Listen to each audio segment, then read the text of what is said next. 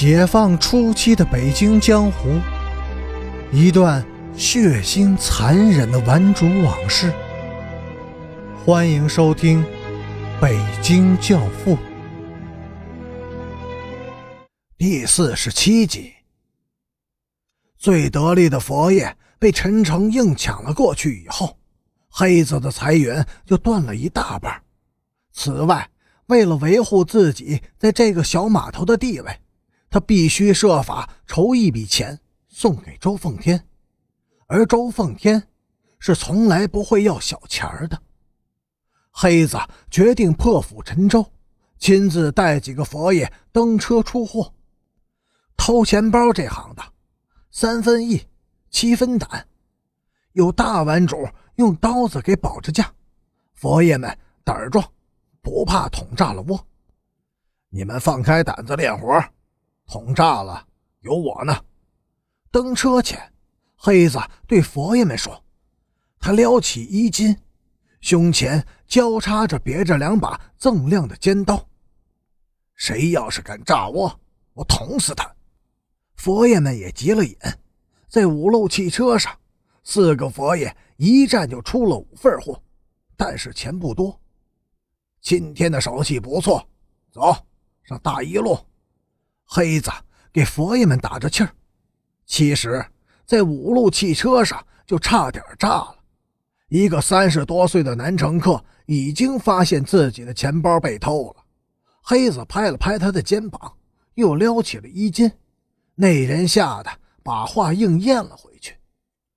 大一路的货肥，佛爷们都知道，但是大一路又是一块险地，一旦炸了。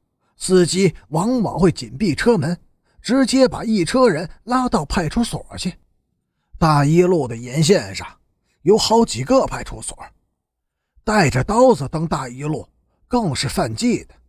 进了派出所就再也别想出来。但是，谁让黑子着急用钱呢？顾不了这么许多了。这一天，一路车上的人真多。大都是刚从北京火车站下来的外地人，提包带卷蒙头傻脑的，兆头不错。五个人是从前门上的车，上车后，几个佛爷就像泥鳅似的挤着人缝往后溜，沿途摸顺手货。顺手货往往不是什么大货，但是他出得快呀。不管是谁，只要得了手。一个眼色，大伙就赶快下车，然后就地等下一趟车。这样是麻烦了一点，但是保险，不用担惊受怕。再说，勤能补拙，积少成多嘛。弟兄们的手脚可真够利索的。车门刚关上，两份货就到了黑子的手里。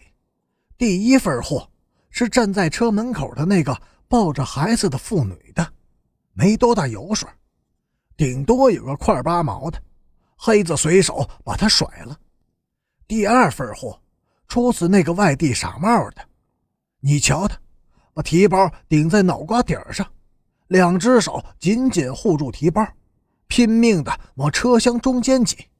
这样，所有的衣服口袋还不是全都白给了吗？这份货是老二递过来的，刚一接手。黑子的心里就咯噔一下，好家伙，一辈子都难遇着的大货呀，至少有三个整数。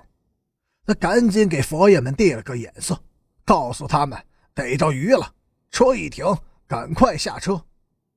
但是迟了，从他身后又递过来两份货，黑子的冷汗一下子就流了出来。四份货，就是四颗顶烟的炸弹。每一秒钟都有爆炸的可能，而且一个炸了，其他的就都跟着炸了。四颗炸弹能把人炸得粉身碎骨。老天爷，车怎么开得这么慢呢？快停车呀！黑子知道，今天是在劫难逃了。他妈的，要炸就快点炸吧，别他妈软刀子割神经，折磨的人难受。黑子几乎疯了。终于，车进站了，在车门马上就要开启的瞬间，第一颗炸弹炸响了。有贼！我的月票丢了！别开门！抓贼！抱孩子的妇女惊叫起来，她的声音尖利、紧张。混乱嘈杂的车厢内立刻沉寂了下来。几秒钟之后，几个更惊慌的声音也相继的随之炸响了。感谢您的收听，下集更精彩。